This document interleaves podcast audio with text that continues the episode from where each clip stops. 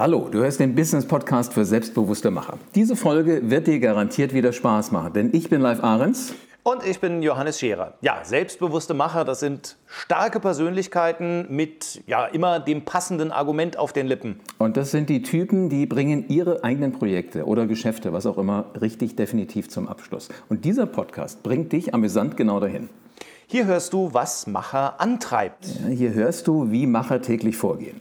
Und je mehr du über erfolgreiche Macher weißt, desto erfolgreicher wirst du selbst. In dieser Folge plaudern wir über coole Businesshelden oder kurz gesagt über selbstbewusste Macher.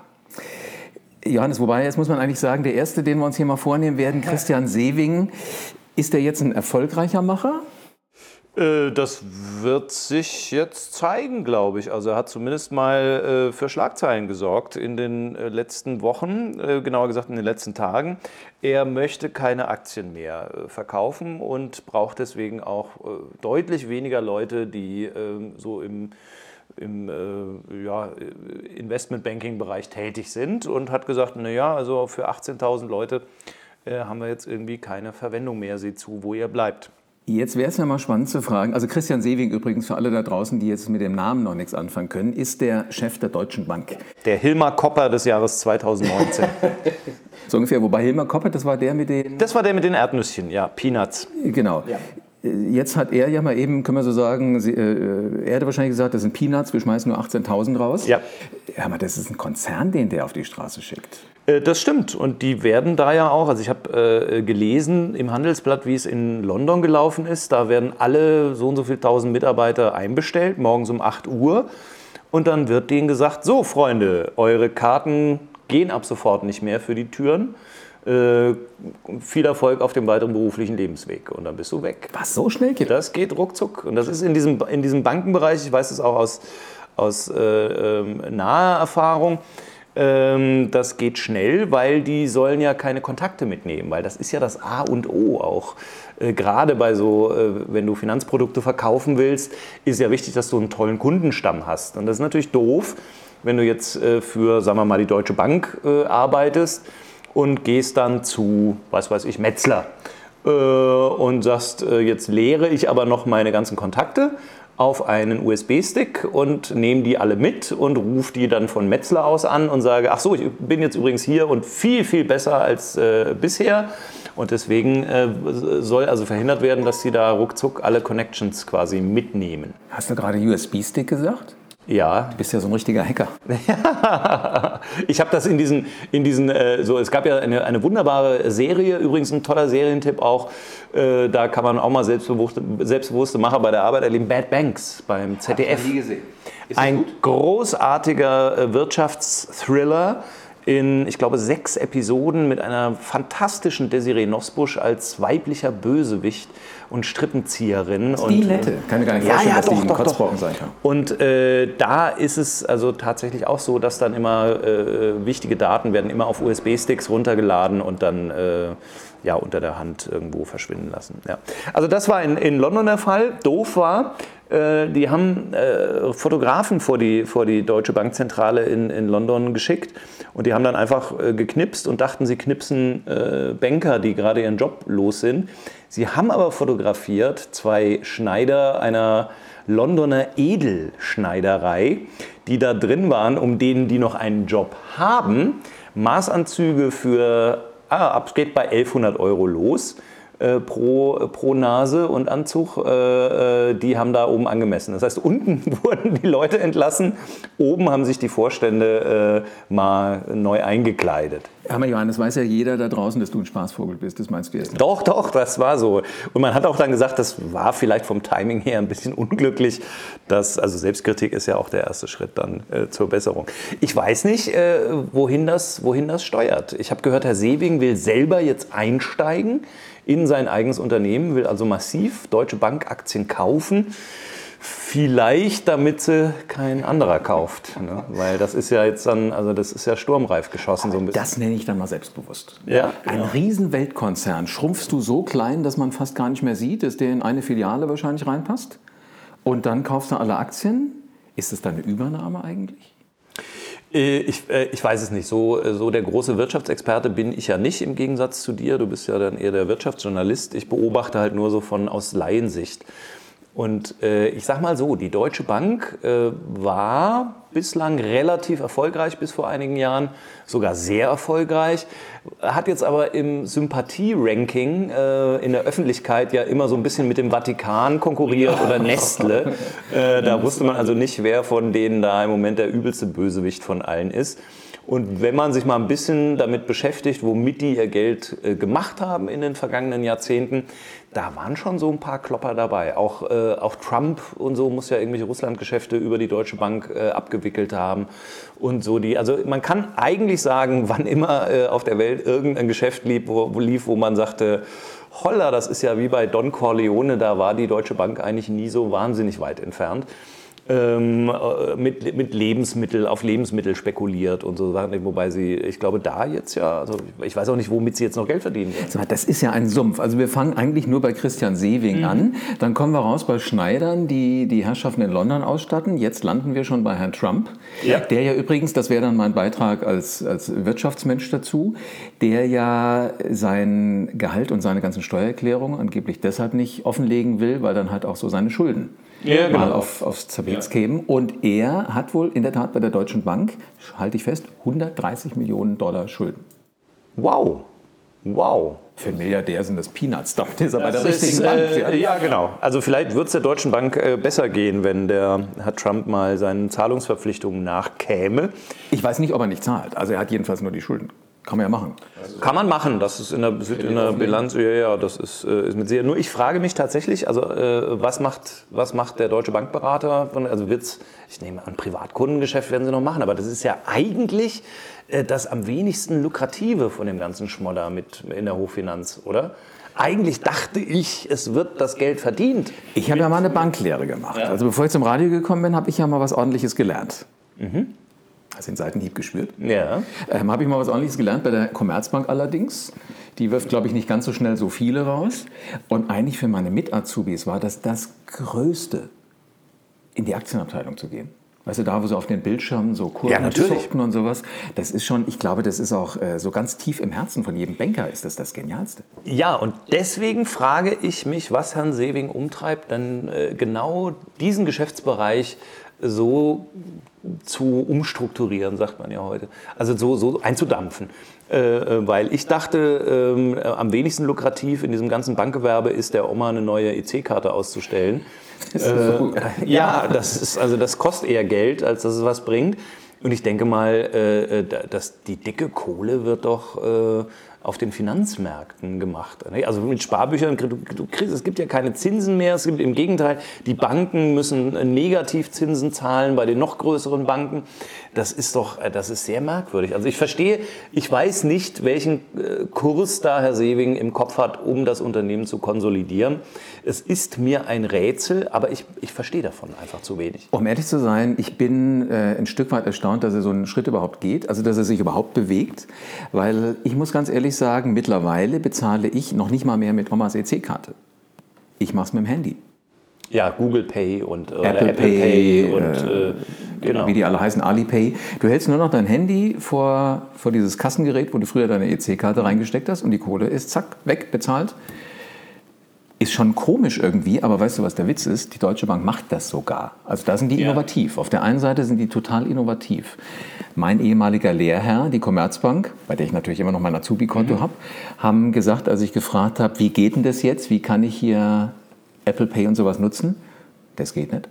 er sagt, Entschuldigung, macht ihr Witze? Ich habe glaube gerade irgendwie das. Nee, das würde bei Ihnen nicht gehen. Da müsste ich die Bank zuwechseln. Bei Google Pay geht es bei mir, weil ich äh, bin bei der anderen Fraktion, ich bin auf der richtigen Seite der Macht. Ähm, also ich äh, habe keine Apple-Geschichten. Und bei Google Pay, das ist also das Pendant auf Android-Basis, da geht es, weil es dort jetzt möglich ist, das mit deinem PayPal-Account zu verknüpfen. Clever.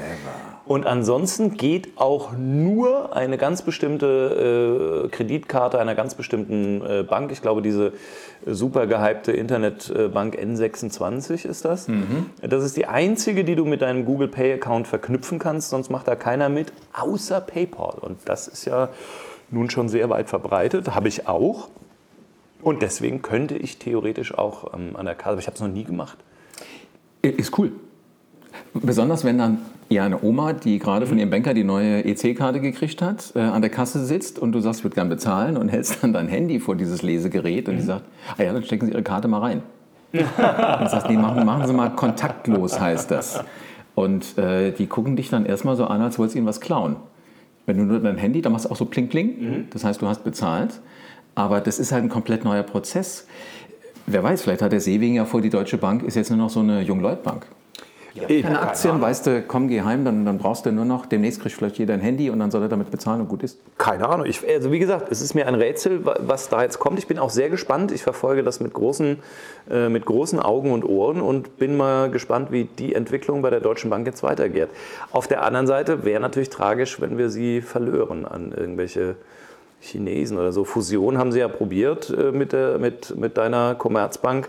Hat auch nicht geklappt. Also dass ich, ja, ich glaube, wenn sich dann so jemand wie Sewing dazu entschließt, 18.000 Leute auf die Straße äh, zu setzen, dann äh, glaube ich, ist es ernst. Ist es ernst?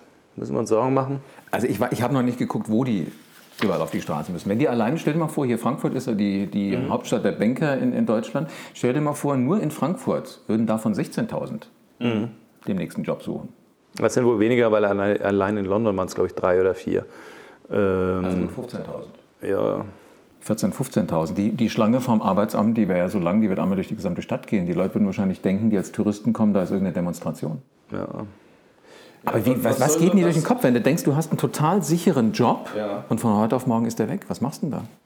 Das ist die Frage. Was machst du als Aktie? Du kannst natürlich äh, zu einer anderen Bank oder zu einem anderen Geldhaus und da deine Dienste. Äh, aber so endlos viel Auswahl hast du dann auch nicht mehr. Wenn es tatsächlich eine fünfstellige Zahl ist, die gleichzeitig auf dem Arbeitsmarkt ist, äh, musst du dich schon ein bisschen strecken, dass du da noch einen freien Platz bei der Konkurrenz findest. Äh, das heißt, man kann sich selbstständig machen. Man kann als Selbstständiger ja, Anlage, Vermögens, sonst was Berater irgendwas tun. Aber auch da, also wie gesagt, wie du richtig angemerkt hast, der, der Arbeitsmarkt ist plötzlich, äh, also es kommt plötzlich so eine Blase da rein. Kriegst du da Bauchweh, wenn du sowas hörst? Also ich bin zumindest froh, dass ich nichts Anständiges gelernt habe in, dem Bereich.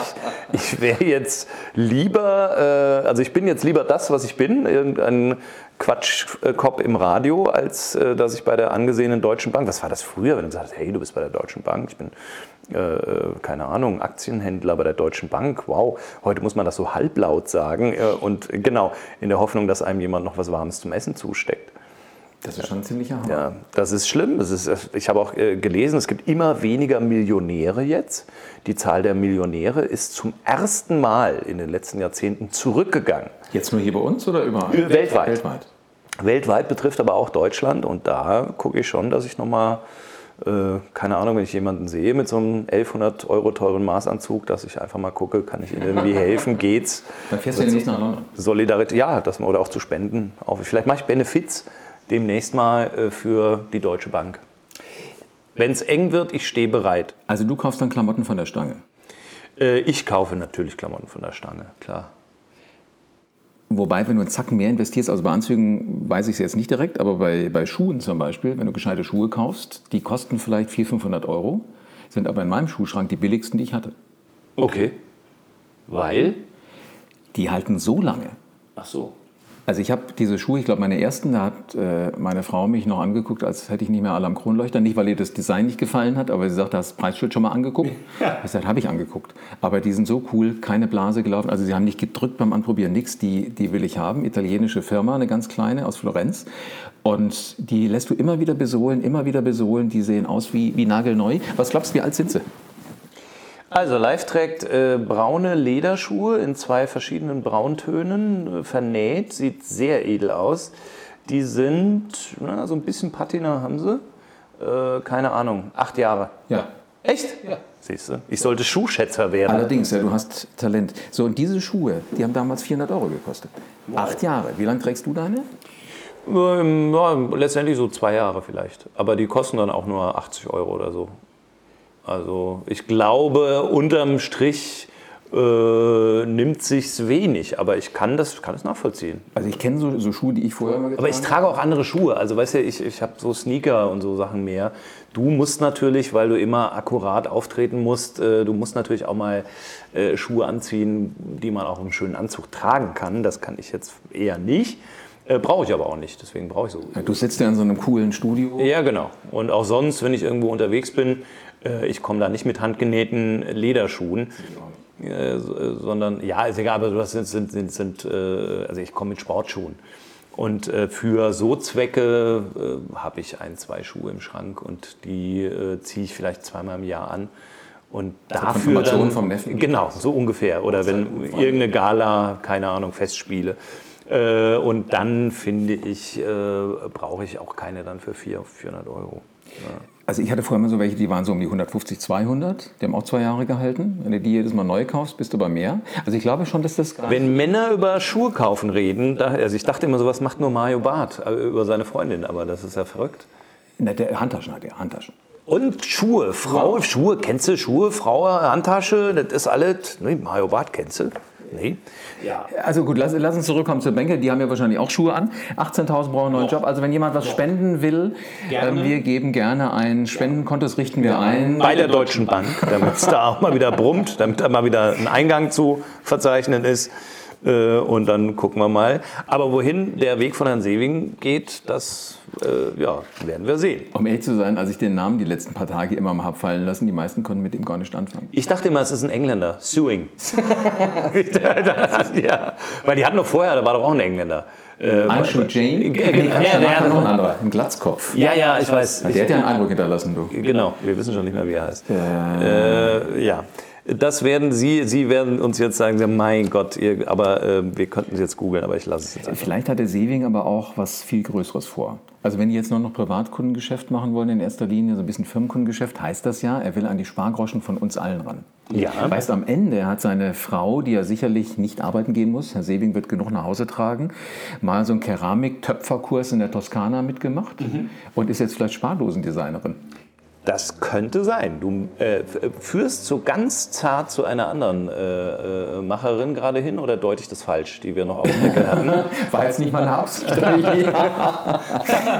Äh, ich weiß, wen du meinst. Also gut, dann leiten wir doch damit eleganter hinüber, nämlich zu Äh, Frau Benz. Ist sie, hieß sie nicht Frau Benz? Melita? Ah, den Nachnamen. Ich, ich bin per Du mit ihr mal gewesen. Ach so, ja, ja. Keine ich glaube, Benz, ja, ja, aber ich glaube mit TZ, wenn ich es richtig im Kopf habe. Also die, die, die Kaffeefilter Melita. Genau. Ja. Weil wir haben das letzte Mal versprochen, dass wir noch mal ganz genau nach der Geschichte gucken. Also diese, die, heute ist ja eine Philosophiefrage. Filter oder PET? Oder Kapsel. Ja. Ja, das ist ja eine ganz große Umweltsauerei. Ja, ich weiß. Ich weiß. Was macht ihr hier? Deswegen drück einfach guck, nicht umgucken. Natürlich habe ich, ich habe natürlich auch Kapseln. Ich habe jetzt äh, äh, kompostierbare Kapseln entdeckt, die sich im, im Biomüll zersetzen. Ähm, oder es gibt so wiederbefüllbare, also man muss den ganzen äh, Ding, aber es ist, ich sag dir auch genau, es ist äh, preislich ist es verrückt, weil es ungefähr das Zehnfache äh, kostet, was ein Pfund Kaffee kostet. Äh, aber es ist halt von der Dosis. Wenn du jetzt nicht morgens eine Familie hast und eine Kanne Kaffee aufbrühst, äh, von der dann irgendwie vier, fünf Leute trinken äh, die nächsten paar Stunden, sondern du brauchst eine Tasse. Exakt eine Tasse. Dafür brühe ich jetzt keinen, keine, keine, also mache ich jetzt keinen Milliliterfilter irgendwo rein. Äh, das ist halt so schön so für kleine Portionen. Es ist auf jeden Fall unfassbar teuer und natürlich wird der Planet auch genau deswegen irgendwann untergehen, weil wir alle zu viel Kapseln genommen haben. Aber ansonsten bin ich eher bei den äh, leicht klein portionierbaren ähm, äh, Geschäftsmodellen. Insofern wäre bei der Wahl Pads oder Filter tatsächlich für mich zu Hause die Wahl Pads, diese Pappdinger die, oder Papiersiebchen. Ähm, im, wenn ich bei der Arbeit im Sender bin, da bin ich einer, der wirklich stur den Filterkaffee trinkt. Ich bin immer noch dabei, als du gerade sagtest, nachfüllbare Kapseln. Ja. Heißt das dann, du hast hier so eine alte von Oma so eine, gibt Rei- so eine, so eine nein, Reibe, machst den Kaffee und, und Nee, popelst den da wieder rein? Ich kenne auch Menschen, die so Kaffeefetischisten sind, dass sie äh, sich bestimmte Kaffeesorten kaufen, ungemahlen und zu Hause dann Geld für eine eigene Kaffeemühle investiert haben um den dann in einer bestimmten Stärke zu mahlen. Aber normalerweise kaufst du Kaffeepulver und dann gibt es wiederbefüllbare Edelstahlkapseln. Das sieht also eine Kapsel so aus, wie halt so eine Nespresso-Kapsel aussieht. Und dann füllst du in dieses Edelstahl, den gibt es von äh, WMF zum Beispiel, füllst du da den Kaffee rein und dann hast du halt genau eine Portion und dann kannst du den Kaffee machen. Habt ihr im Sender immer noch den aus dieser Pump? Ja, ja, ja, ja. Richtig, aus dieser Pump, diese, diese, diese äh, halbgastronomischen äh, Maschinen, wo eine furchtbare Plörre rauskommt und äh, du bist immer der, bei dem er leer ist. Ja. Also du bist immer der, der in die Kaffeeküche kommt. Das ist immer noch die gleiche Kanne diesen, wie vor 15 Jahren. Das ist mit Sicherheit, die ist auch seitdem nicht gespült worden, brauchst nicht zu denken. Äh, und dann drückst du da oben diesen, diesen äh, Ding und dann macht es unten... Und dann weißt du, der letzte Kollege war wieder ein Drecksack, äh, der nicht an dich gedacht hat. Und hat sie aufgemacht, hat einen kleinen Schluck zurückgeschüttet. Ja, oder so, ja, genau. Und ich beginne meinen Tag sehr oft deswegen schlecht gelaunt, weil ich in der Kaffeeküche erstmal Kaffee kochen muss. Das, aber ich bleibe beim Filterkaffee. Wir kommen gleich zum Medita zurück. Wir machen ein kleines Päuschen und in Teil 2 von diesem Podcast Comedy Meets Business für selbstbewusste Macher sind wir gleich wieder da.